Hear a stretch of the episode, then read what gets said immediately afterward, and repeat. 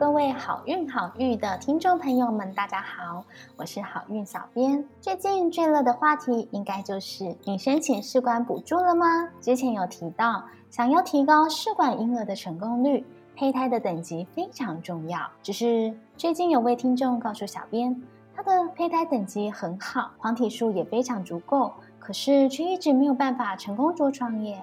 到底是怎么一回事呢？同样的问题，在桃园红旗妇幼医院的副院长唐云龙医师的门诊中也曾经发生。唐医师后来是如何让这位女性成功怀孕的呢？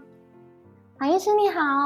哎，你好。呃，刚刚有提到说，在胚胎很好的情况下，却还是没有办法成功着床的话，依照您过去的经验啊，可能会是因为。什么样的问题呢？那我们知道哈，胚胎哈，毕竟还是要放在妈妈的体内。如果妈妈本身有一些问题，那就会影响到胚胎着床。那这个问题可以分两大部分，一个妈妈本身全身性的问题，一个就是局部性的。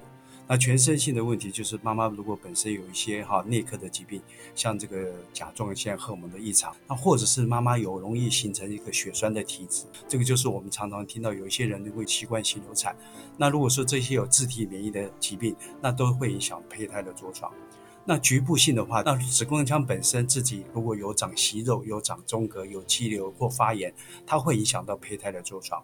那另外，现在大家谈到的话，就是选择一个所谓的良辰吉时，就像我们习俗啊，都喜欢一个很好的时间让宝宝出生。那胚胎进入子宫腔的环境也是类似这个良辰吉时。那这个是所谓的胚胎着床的窗期，那是一个很重要的关键。听说您过去的门诊中啊，好像也曾经有一位妈妈，是因为胚胎的着床窗期有问题，所以才会导致她呃试管婴儿都没有成功。那是不是可以帮我们分享一下这个故事呢？这个妈妈可能经过很多试管，那包括人工受孕、胚胎植入都没有成功。那没有成功，我们大概都建议妈妈是不是要做胚胎的这个 PGS 染丝的检查，或者是就是我们所谓的良辰吉时的检查。她在植入两次失败后，她就选择做一个着床时间的一个评估，良辰吉时的评估。那很幸运的，她能够在今年生下她的宝宝。像您刚刚说胚胎有就是良辰吉时，那一般来说正常的着床窗期会是什么时间呢？那一般人大概着床的时间哈，都在月经的周期的第十九天第第二十一天，但是。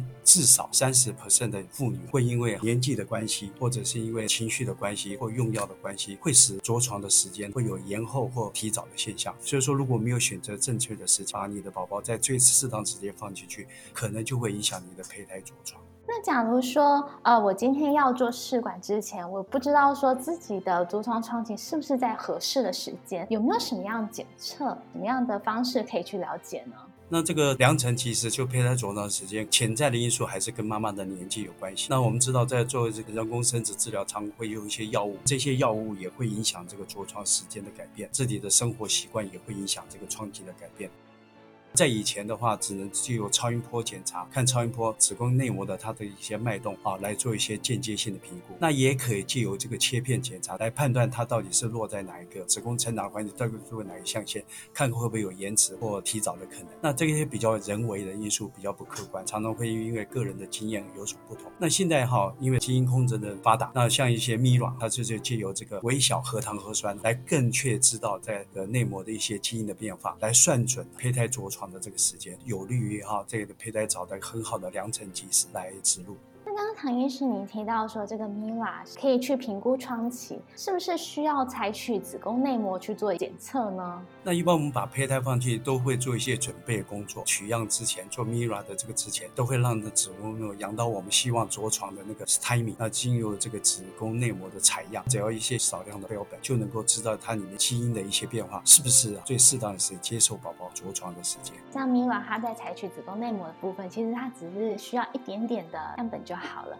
妈妈们也不用担心说，哎，可能会伤害到内膜这样子。对，因为它的用的剂量非常小。那我刚才讲过，我们是只有准备让这个内膜稍微增厚到适当的时间，那作为这个 MIRA 就可以知道这个时间适不适合我们把这个胚胎放进去。是了解。那我想请问一下唐医师，您会建议哪一些的女生就是可以去进行 MIRA 这样子的窗体检测呢？那这是一个很好的问题哈，大家都很想知道了。那一般而言的话，就是说哈，你大概就是你本身知道自己有习惯性流产的体质，常常怀孕都没办法把宝宝生下来。第二个，你就是说每次胚胎植入也会发生这个没办法着床成功的情况。那另外一个就是你经过这个 PGS 胚胎的染色体检查，发现是一个很好的胚胎，那植入还没有成功，你就可以考虑做这个 MINA，选择一个良辰吉时把你的宝宝放进去。今天非常谢谢红旗妇幼医院的唐玉龙医师说明，也分享这样一个案例，让大家了解到影响试管婴儿成功几率的因素非常多，